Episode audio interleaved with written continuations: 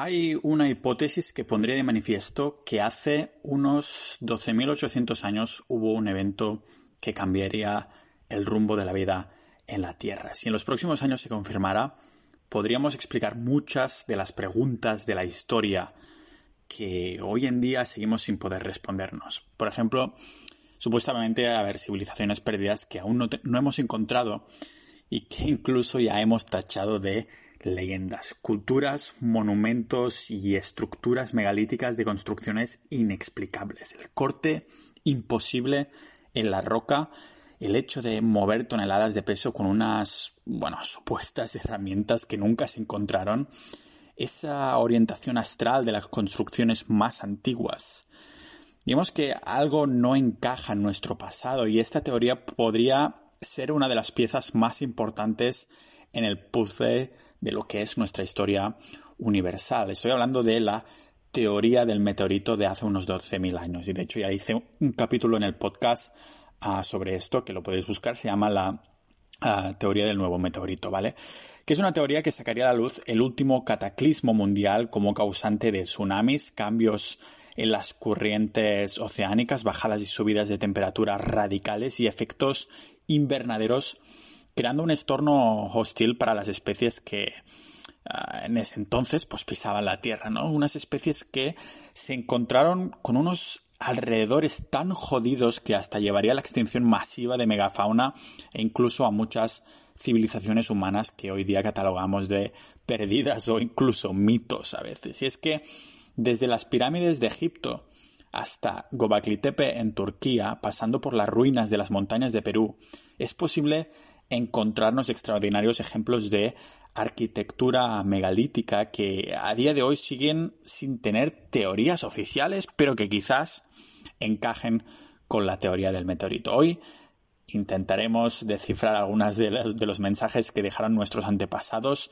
y que a día de hoy seguimos ignorando. Hoy volvemos a viajar en el tiempo a miles, miles de años atrás, aquí en el podcast multidisciplinar de Pau Ninja.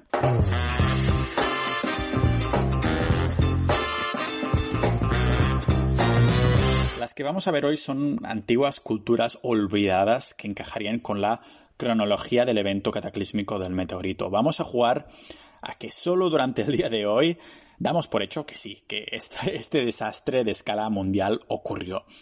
Ah, con eso nos podemos hacer preguntas muy interesantes que no nos haríamos si nos cerráramos de buenas a primeras, ¿no? Por eso recomendaría escuchar el capítulo donde hablaba de las posibles, de juntar un poco todos los puntos sobre la teoría del meteorito, que podría ser muy bien que en los próximos años se pudiera afirmar, ¿no? Pero como digo, hoy vamos a hacer como que sí, ¿vale? Que se ha validado y a ver si estas civilizaciones podrían ser parte de este, de este puzzle que es nuestra historia, ¿no?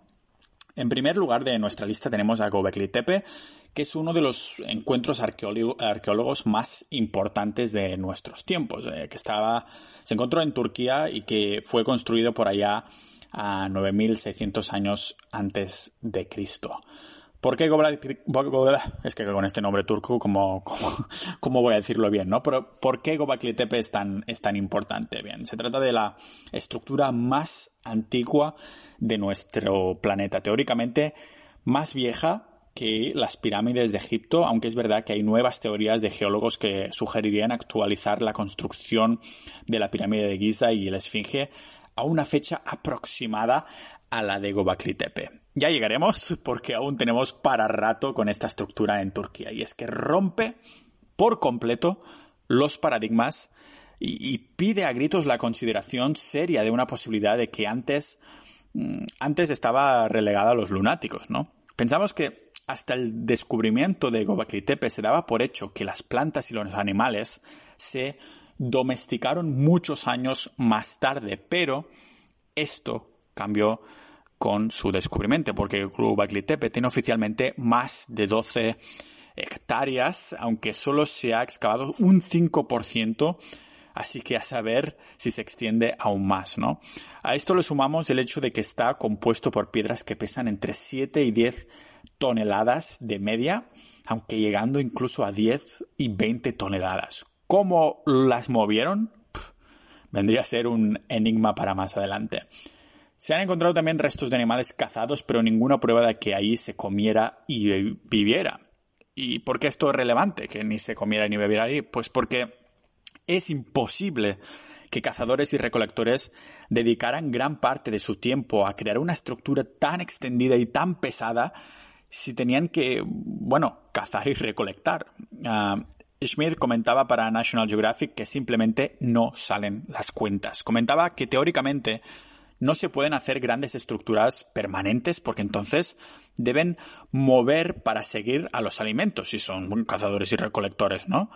Leclerc, el arqueólogo que ahora lleva la excavación, decía que con la evidencia que tienen de Gobekli Tepe se piensa que la domesticación de animales y cultivos ocurrió como subproducto, mm, digamos, un resultado de lo que sucedía en Gobekli Tepe. Y eso es un, eh, un, cambio de mentalidad enorme porque hasta ahora nuestra historia nos enseñaba que la religión y expresión salían de tener tiempo libre de domesticar animales y plantas, pero Gobekli Tepe nos diría lo contrario, que la revolución agrícola vino para dar soporte a la revolución religiosa y artística que encarna este sitio.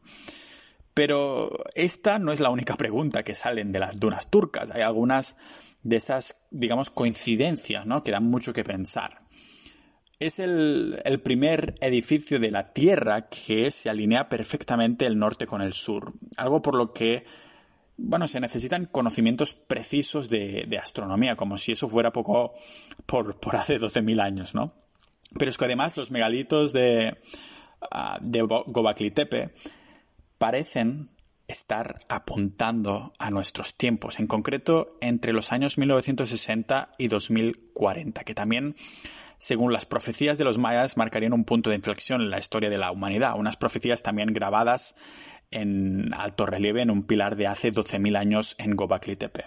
A ver, los mayas y esta civilización perdida en Turquía se llevan al menos 10.000 años de diferencia y miles y miles de kilómetros de distancia. Es, casualidad que, que, quisieran transmitir esas mismas fechas y, y, eso tampoco es todo, porque al igual que, que pasa con la, digamos, evolución de las pirámides de Egipto o la construcción en piedra de los incas, aquí también sucede que como más generaciones pasan, peor se vuelve la tecnología.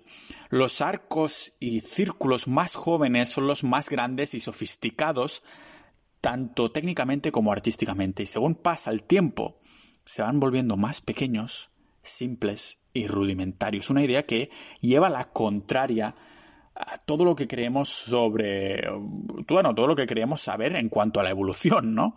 Además, los geólogos han concluido que Gobekli Tepe fue deliberadamente enterrado. Las dunas que lo cubrían no eran de miles de años, pero de una civilización que lo colgó debajo de la arena a propósito. ¿Por qué? Tal vez nunca lo, lo, sabremos, pero todo esto que hemos visto hasta ahora apunta a una transferencia de información. Ahora mismo, bajo mi opinión, la única explicación que podría llegar a responder toda esa incertidumbre sería que los supervivientes de una civilización perdida por una catástrofe enorme quisieran traspasar el conocimiento que tenían a sus descendientes, ¿vale? Ya entraremos a fondo con Gobekli Tepe más adelante, en el podcast. Uh, si te interesa y no estás suscrito, pues ya sabes. Pero algo similar podría haber pasado también antes de los egipcios, ¿no? Que que por más que he buscado y buscado quién había antes de los egipcios en esas tierras, ¿no? No he encontrado ninguna aclaración. Se habla de, de un periodo dinástico temprano, pero ¿y antes de eso? Porque de las arenas nos surge una teoría que ha hecho tambalear a los egiptólogos más conservadores, que las construcciones megalíticas asociadas a las pirámides de las primeras dinastías fueron construidas por civilizaciones anteriores a la egipcia. A grosso modo, la hipótesis diría esto, ¿vale? Que una cultura construye la Esfinge y la pirámide de Giza, después hay un cataclismo que borra del mapa esa civilización, y después los que vienen después se la encuentran e intentan copiarlo y se, se asientan ahí un poco, ¿no? Si nos lo paramos a pensar, es algo que tendría sentido por varios motivos. El primero es que en la pirámide de Giza no se encuentran geográficos que expliquen su construcción y tampoco se encontró ninguna tumba cuando oficialmente el único propósito de las pirámides era ser mm, bueno, que fueran usados como tumbas, ¿no?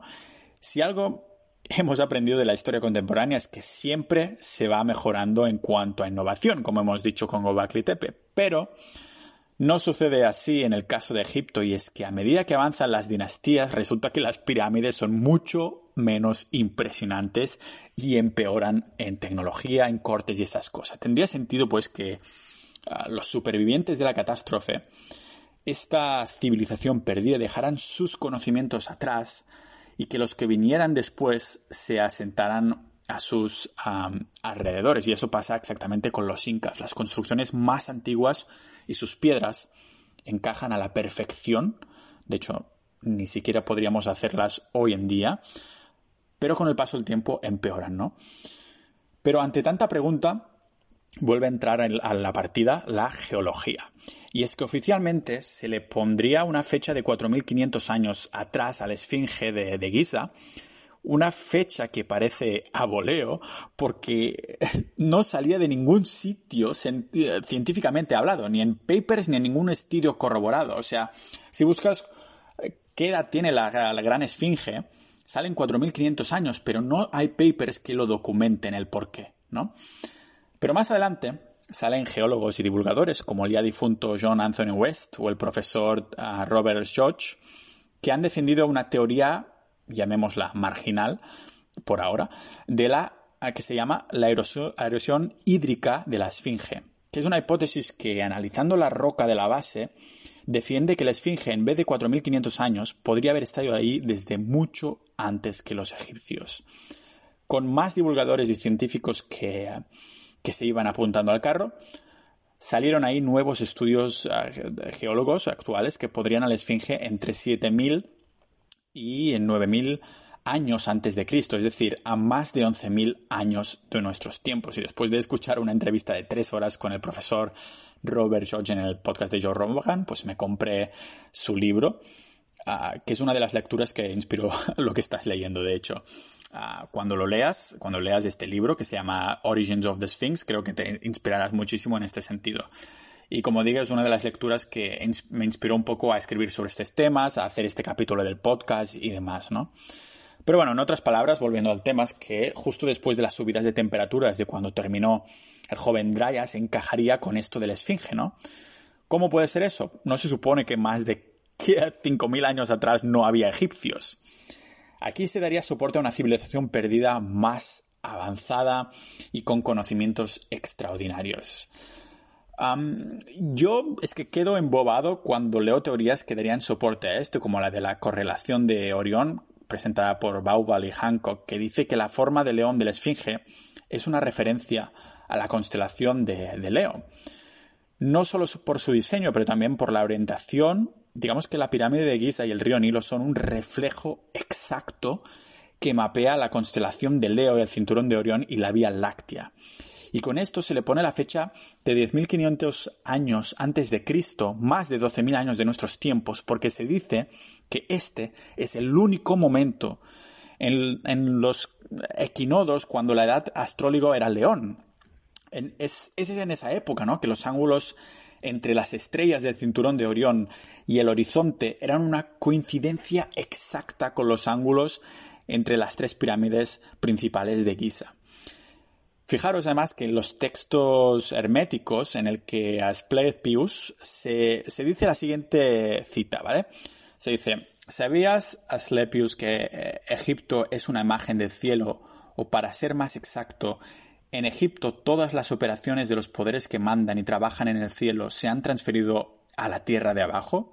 No, más bien deberían decir que todo el cosmos habita en esta nuestra tierra como en su santuario bueno, con la pirámide de, Giza ya entran en juego una, una, serie de misterios más y es que obtenemos las medidas exactas de nuestro planeta Tierra. Lógicamente tendré que hacer un capítulo del podcast solo de esto porque es increíble, ¿no? Pero claro, es un momento, pero pensaba que en esa época no se sabía ni que la Tierra era redonda. Pues hay conocimientos ahí, tanto matemáticos como astrales, muy difíciles de explicar con la historia que siempre nos han contado. Lo única, digamos que la única opción posible es considerar la teoría del meteorito, como no. Sinceramente, a mí me parece una hipótesis mucho más plausible considerar que, que supervivientes intentaron hacer un traspaso de información que no, por ejemplo, la teoría oficial de cómo los egipcios cortaron la roca para hacer las pirámides de Giza y, transportarla tantos metros arriba, ¿no? De, hecho, hay un vídeo en YouTube ah, donde se intenta replicar el método con la teoría oficial de la ah, egiptología y los números no salen. Se grabó hace años, lo podéis buscar, era en un documental, se llama Granite Cutting and Drilling y en el minuto 2 y 22 segundos intentar ir, ah, contando la o cortando la roca con el método, entre comillas, que hipotéticamente usaron los egipcios. Solo recordar que hay docenas de bloques de piedra que pesan más de 70 toneladas que han sido subidas más de 90 metros del suelo. ¿Cómo lo hicieron con el conocimiento que supuestamente tenían los egipcios en esa época? Nadie lo sabe. Lo que Nadie tampoco sabe a ciencia exacta si la ciudad perdida de la Atlántida y su historia son ciertas. Pasamos a, otra civilización, ¿no? Pero ya expliqué por qué tiene mucho sentido de que sí y dónde podría haber estado. Hablaba de ello en un episodio del podcast. Si buscáis Pau Ninja Podcast Atlántida, seguro que sale por ahí, ¿vale? Ya hablé de toda esa teoría y haciendo los cálculos nos salían 9.000 años antes de Salomón, más los 600 años antes de Cristo, de cuando nos lo cuenta Platón. Sumándolos a nuestro calendario, tenemos un total de 11.600 años atrás, ¿vale? Estuve ahí tres días preparando toda la documentación de la Atlántida y antes de tacharlo como un cuento chino, os pediría que os tomarais un poco, bueno, media hora para leer o escucharme en el podcast lo que dije yo sobre, sobre Atlántida, ¿no? Porque solo de oír el nombre de esta civilización perdida ya saltan las defensas de muchos, ¿no? Pero creo que está muy bien documentado en este sentido lo que, lo que hice. Es tan fácil como ir a pau.ninja barra Atlántida y por ahí también hay el audio o podéis leerlo también. En este caso, lo único que tenemos que preguntarnos aquí es, eh, ¿podría ser que aún haya restos de civilizaciones perdidas que, que no hemos encontrado? Por ejemplo, se da por hecho en nuestros días que Cleopatra existió, está documentado, ¿no? Pero el paradero de su tumba es desconocido totalmente aún en el momento de grabar este episodio. Así que abramos la mente a la posibilidad de que Platón, después de repetir una y otra vez en sus textos de Critias que se trataba de una historia verdadera, lo dijo Platón, se trata, escucha esta historia verdadera, lo dijo varias veces. Abramos la mente a la posibilidad, ¿no? De que no nos intentaba explicar un cuento chino, sino que la Atlántida es una posibilidad existente, una civilización que se perdió después de ser sumergida por las mareas del océano en un día y una noche, algo que también concuerda con la fecha del joven Dryas, validado por la geología y donde los tsunamis y cambios dramáticos en el nivel del mar están totalmente verificados. Pero volvamos a considerar una antigua civilización perdida de algo que ya hemos encontrado. Estamos hablando de la ciudad de Petra, esa increíble construcción dentro de la montaña de Jordania. ¿no? La, historia ah, oficial es que los nabateos construyeron esa inmensa ciudad, pero esto no deja de ser otra de estas teorías ligadas con prisa para intentar dar una explicación rápida, porque aunque es verdad que son bien conocidos por sus habilidades de ingeniería hidráulica, o también administrando un complejo sistema de, presas, canales y embalses que los ayudarán a expandirse y prosperar en, una región árida y desierta. Se sabe poco ¿no? de, su cultura, de los nabateos, y, no sobrevive nada de su literatura escrita, además de que los nabateos abandonaron Petra por razones desconocidas. Pero sí que se ha encontrado evidencia clara de que los nabateos vivieron en Petra, ¿no? Nada ha indicado que fueron ellos quienes construyeron la ciudad en primera instancia, aunque se da por hecho que sí, no sé por qué. De hecho, los nabateos eran originariamente unos nómadas que hablaban arameo y vivían en tiendas de tela. O sea, no sé a vosotros, pero a mí el paso de vivir en tienda y de pronto construir una ciudad única, gigantesca, integrada en la roca, pues me parece un poco mm, bastante agigantado, ¿no? Bueno, juego de palabras intencionado. O sea, nos podríamos encontrar con la misma situación con Egipto, que tal vez se la encontraran hecha y simplemente la habitaron. Pensad que la roca ah, de Petra data del periodo paleozoico entre 540 y 260 millones de años, o sea que da para bastante tiempo, es un abanico grande para que alguien decida tallarlo, ¿no? No solo esto, sino que además el, arte de la época de los nabateos es bidimensional en la superficie del lencio. En cambio, la composición en la piedra arenisca en Petra es tridimensional, de 300 metros de espesor y con cientos de kilómetros de profundidad. Se sigue sin saber cómo lo hicieron ni quiénes fueron los habitantes anteriores, pero se sigue Ah, descubriendo como estatuas y otros elementos alrededor de esta ciudad, ¿no? Por ejemplo, en 2016, no hace tanto, gracias a imágenes satélites, se descubrió una plataforma a menos de un kilómetro de la ciudad de Petra.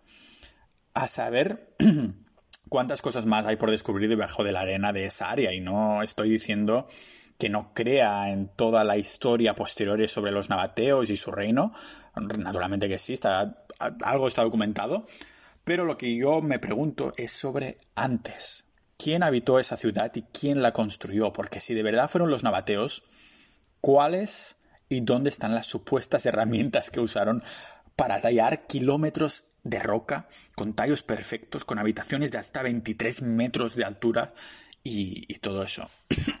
Pero demos un salto de continente y nos plantamos en América justo con una de las civilizaciones más enigmáticas de años recientes. Y es que se conoce muy poco sobre la cultura Clovis, un pueblo paleoindio prehistórico que por ahora se ha tachado como de los primeros habitantes humanos de América del Norte. Los arqueólogos han puesto fecha a los artefactos encontrados entre 13.500 y 10.000 años desde nuestro calendario. Lo único que tenemos de la cultura Clovis son hojas de hueso y piedra conocidas como puntas Clovis, nada más. Y aunque no es técnicamente una civilización, lo que nos queda claro es que alguna vez existió. Lo reafirman los nuevos encuentros y pistas que han ido saliendo en los últimos 30 años. Pero también es verdad que se han encontrado restos humanos posiblemente más antiguos que cuando en teoría las Américas no estaban habitadas. O, eso se creía hasta la década de los 50, cuando salió la, teoría, primero Clovis, la Clovis First Theory en inglés, que nos decía que la primera presencia humana en las Américas había empezado hace 13.000 años. Lo interesante es de que Ah, desde el año 2000 se ha empezado a acumular más evidencia que pondrían una fecha de más de 33.000 años en los humanos habitando ese continente, pero no se sabe para nada los motivos que hicieron desaparecer del mapa a la cultura Clovis. Se dice que tal vez cazaron demasiado, o las enfermedades, los depredadores, o tal vez se encontraron con un cambio climático dramático. Ah, quién sabe. De hecho, en un estudio, investigadores de California del Sur encontraron abundancia de platino en las capas del suelo que coincidían con el joven Dryas, el periodo de bajada de temperaturas que duró 1400 ah, años y que su inicio coincidiría con la desaparición de la cultura Clovis. Por cierto, que las capas de platino es relevante, os lo digo porque capas de platino. ¿Y qué? No? Pues es relevante porque es muy raro en la capa terrestre pero es mucho más común en asteroides y cometas, y no es que solo se, se encontrara en un sitio, que va, sí, se encontrará en donde se teoriza que los proxies del meteorito podrían haber caído en América, en, en California, Arizona, Ohio, Virginia, Carolina del Norte, del Sur. Pero bueno, sin dejar este continente, aunque yendo más hacia abajo, nos plantamos en Cusco, Perú, donde es inevitable que también nos surgan este tipo de preguntas. Y es que en los vídeos de las personas que han colgado en YouTube de las, personas que han estado ahí, yo aún no he estado, pero algún día iré, se ve muy claramente la misma historia que Egipto, Gobekli Tepe y todo esto, que las construcciones no fueron resultado del trabajo de los incas, sino de civilizaciones perdidas mucho más antiguas que hace tiempo que se perdieron en, en la historia. Si miráis esos vídeos a primera vista, uno diría que la parte inferior o incluso a, veces está en la parte izquierda es la antigua y que la derecha es lo nuevo. de hecho es al revés, porque resulta que la parte de abajo es un cambio brutal en la, en la tecnología y cómo se talla la roca y hay como una especie de azas como para pillarlas ahí que a día de hoy no se podría hacer, ¿vale? Porque como explicamos, si no tallo perfecto de estas rocas de toneladas de peso encajadas a milímetros. No hace falta repetir que a día de hoy, como digo, que esta tecnología que tenemos ya sería imposible de hacer. Así que imaginaros miles de años atrás con la historia que nos cuentan hoy. Y es que las construcciones de los muros que hay encima, partes del muro puestas a, a, posteriori, como digo, empeoran en calidad. ¿no? Oficialmente, el imperio inca sí que es bastante reciente, hasta el punto de que podemos situar a esta civilización al milenio pasado. Aún así, los que tenemos que mirar de, cerca son sus ancestros, las civilizaciones andinas, ¿no? que es en el continente americano estas fueron las primeras sociedades complejas pero según los datos históricos, aún muy primitivas. De todos modos, seguimos sin poder explicar las construcciones que los incas ya se encontraron de sus descendientes. Si los incas solo nos llevan un milenio, ¿cómo es que cuando construyen encima la tecnología de la construcción empeora? Y aquí puedo recomendar el libro de America Before, de, creo que no está en español aún, del divulgador Graham Hancock, que nos muestra evidencia de que el continente americano fue uno de los epicentros de este cataclismo del meteorito, ¿vale? Y no es casualidad que, se hayan encontrado tantos restos de impactos más pequeños de distintos sitios de América con fecha de los mismos lugares, tal como comentábamos ahora con lo de la cultura Clovis, ¿no? O sea que, que podría ser que las, ah, los que estuvieron antes de las civilizaciones andinas tuvieron algo que ver, quién sabe. Y nos encontramos en una situación similar también, ya para ir terminando un poco, porque como podéis ver, situándolo a esta misma cronología, es un poco la misma historia, ¿no? Y eso que es con sitios que se llevan miles y miles de kilómetros de distancia, ¿no? Similar, como digo, si saltamos a Asia para toparnos con la cultura de Camboya o la cultura Jemer, ¿vale? que, bueno, según las teorías de Hanko y otros divulgadores, del mismo modo que Egipto representa el cinturón de Orión, el templo de Angkor Wat representaría la constelación de Draco, con secretos a conocimientos antiguos y un pasado aún por descubrir. De hecho, he encontrado un equipo de divulgadores independientes que utilizan software muy preciso para ver cómo estaba el cielo cuando la constelación de Draco flotaba por esos lares. ¿no? Lo que encontraron fue algo muy similar a la situación de Egipto con la constelación de Orión. Pero no solo que las estrellas de Draco estén colocadas en la misma posición que los templos de Angkor vistos desde arriba, y es que tomando en consideración las direcciones cardinales de las distancias entre las estrellas y las distintas ah, distancias que hay entre los tiempos con la precisión de estos software, es imposible que sea casualidad, porque encaja casi al milímetro, ¿vale? Estamos hablando de un proceso muy complejo en el que tuvieron que depender de mapas dibujados manualmente. Digamos que existe una tolerancia al, al, error cuando una persona pone en papel a las estrellas, pero claro, estamos hablando de que hay precisión en una área de cientos de kilómetros. Y no solo las estrellas de Draco, sino también Al-Qaeda y Kochab situadas cerca y formando una línea recta uh, con Tuban, que también tiene un, análogo accidental en la Tierra, así como, bueno, con Deneb en la constelación de Zinuk, que está correlacionada con el templo de Westmedon bueno, que encajan un montón de piezas, para decirlo así, ¿vale? Como digo, cada una de estas civilizaciones que estoy diciendo en el capítulo de hoy también encajaría en un capítulo nuevo para cada una de ellas, ¿vale? O sea que aquí nos, nos entramos en terreno pantanosa, que como digo, da para cada una de, de publicaciones, ¿vale? Si algo tenemos presente en estos ejemplos de civilizaciones perdidas es que algo es seguro, algo no encaja en nuestro pasado. Digamos que eres un arqueólogo de, dentro de varios de miles de años que está estudiando nuestros coches, ¿vale? En el registro arqueológico podrías ver claramente la evolución de los vehículos de combustión interna, desde un Ford Fiesta a un Tesla, ¿vale? Por ejemplo. Esto es lo que los biólogos evolutivos encuentran cuando analizan el registro fósil o los arqueólogos cuando estudian la historia reciente, ¿vale? Pese a ello, alrededor del mundo, como hemos visto, la arquitectura más avanzada y espectacular parece haber salido de ninguna parte dentro del registro arqueológico, justo al principio de dicho registro. Lo que está claro es que hay un montón de paralelismos si ponemos, por ejemplo, Egipto con Camboya o los mayas en América Central y miráis imágenes que comparan esas construcciones en esas épocas, ¿vale? ¿Cómo surge de la nada una civilización compleja?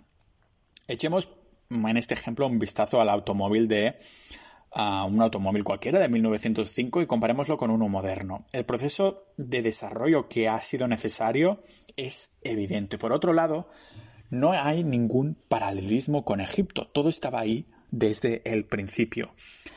La conclusión lógica es que esta arquitectura megalítica es quimérica. Fue construida por alguien ajeno a las culturas de la antigüedad que se desarrollaron a su alrededor, cuyos descendientes aceptan felizmente el dinero de los turistas para enseñar dichas cosas, ¿no? Y dichas todas estas obras.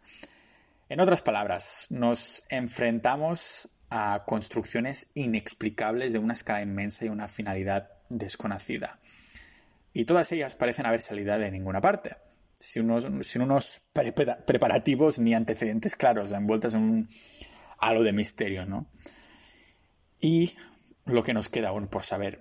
Y aunque haya mencionado estas civilizaciones que encajarían con la fecha del meteorito y el cataclismo mundial, que resetearía el orden natural de las, de las cosas y las civilizaciones, la realidad es que aún hay mucho misterio en un montón de culturas y sociedades más que desaparecieron sin entender exactamente el por qué. Voy a mencionar algunas de, las que a mí me llaman la atención, pero como digo, no tienen por qué ver absolutamente nada con estas civilizaciones que he mencionado en el episodio de hoy. Más que nada son que me llaman mucho la atención y son de distintas de distintas fechas. Por ejemplo, Napta Playa, que estaba encontrada no muchos kilómetros de Gobakli Tepe, pero con unos yacimientos que parecen más primitivos. Es un área que hoy en día es árido total, pero que en esa época estaba ocupada por ríos y lagos. También tenemos, por ejemplo, la, la isla de Pascua, que me encanta, espero ir pronto, donde la historia representa una sociedad que no pudo sostener sus hábitos en una islita entre Nueva Zelanda y Chile.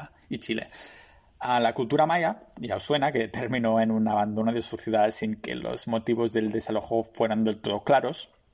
Tal vez cambio climático, guerras internas o algo así, ¿no? O la civilización del Valle de Indo, que también es un misterio de cómo desapareció. Esta civilización que ocupaba parte de lo que hoy es India, Palestina e Irán, pero podría ser que sufriera un destino similar a los mayas, con cambio climático, con...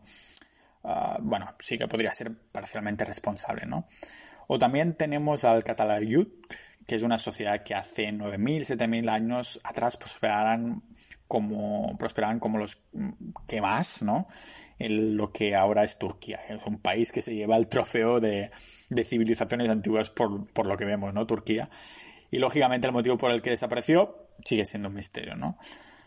Pero podrían haber sufrido un destino similar a civilizaciones que mencionábamos al principio del episodio, es lógico que en nuestra historia universal tengamos ¿no? una lista realmente larga de culturas que se pierden en el olvido de, los milenios por motivos totalmente diferentes. Pero si pudiéramos corroborar la teoría del meteorito en los próximos años, tal vez seríamos capaces, como digo, de unir los puntos de aquellas civilizaciones que desaparecieron en unas fechas similares.